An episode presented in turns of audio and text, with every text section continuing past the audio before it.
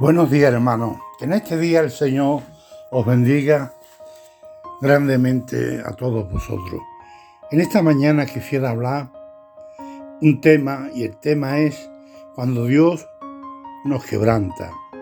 Cuando Dios nos quebranta.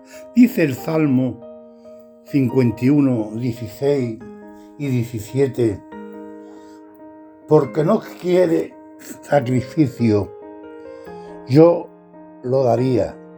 No quiere holocausto. Los sacrificios de Dios son espíritu quebrantado, al corazón contristo y humillado, no despreciará tu, oh Dios. Qué verso más bonito hemos leído. El corazón contristo y humillado, no despreciará tú, oh Dios. Cuando Dios nos quebranta, la palabra quebranto viene del verbo romper. El quebranto es un proceso espiritual, es un proceso divino, con un fin y es quitar lo que a Dios no le agrada. Dios no quiere sacrificio, Dios quiere que nuestro corazón sea cambiado. Cuando Dios nos quebranta es para salvación y para restauración. Eso lo enseña la Biblia. La Biblia cuando Dios nos restaura es para que nos arrepintamos y tengamos vida. Dice en 2 de Corintios 7, 10. Porque la tristeza que según Dios produce arrepentimiento para salvación, de que no hay no, no hay que arrepentirse para la tristeza del mundo. Produce muerte. Voy a leerlo otra vez.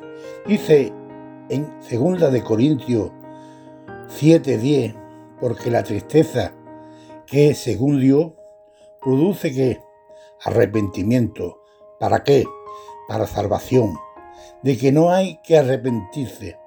Pero la tristeza del mundo, dice la Biblia, que produce muerte.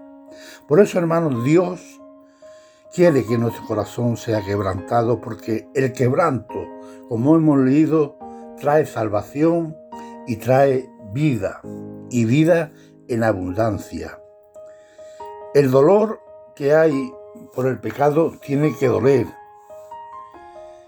Eh, tiene que haber quebranto y nos produce arrepentimiento.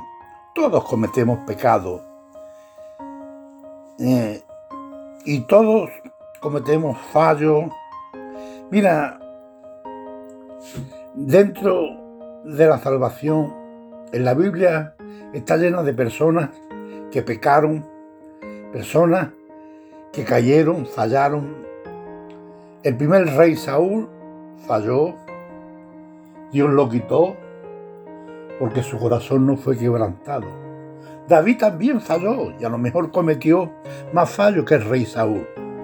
Pero David fue distinto. Fue un rey que se humilló. Y como, y como dijo él en el